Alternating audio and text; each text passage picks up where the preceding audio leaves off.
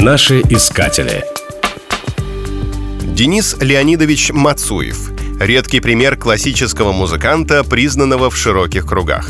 Российский пианист родился в 1975 году в музыкальной семье. Его отец – композитор, а мать – преподаватель музыки. Поэтому неудивительно, что родители с детства приучали Дениса к музыке.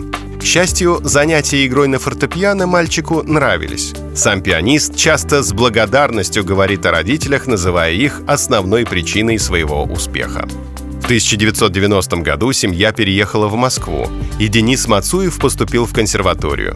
Его учителями были выдающиеся музыканты – Насеткин и Доренский. Известность Мацуева принесла победа в конкурсе Чайковского. Артисту было 23 года. Именно эту победу Денис Мацуев считает чуть ли не самым значительным достижением жизни. Среди прочих, особое место занимает выпуск диска «Неизвестный Рахманинов», записанный на рояле композитора. Кроме того, на сегодняшний день Мацуев является единственным пианистом, исполнившим все три концерта Чайковского за один вечер.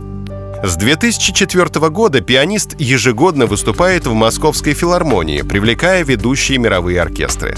Мацуев стремится продвинуть филармоническое искусство во всех регионах и сформировать интерес молодежи к музыке.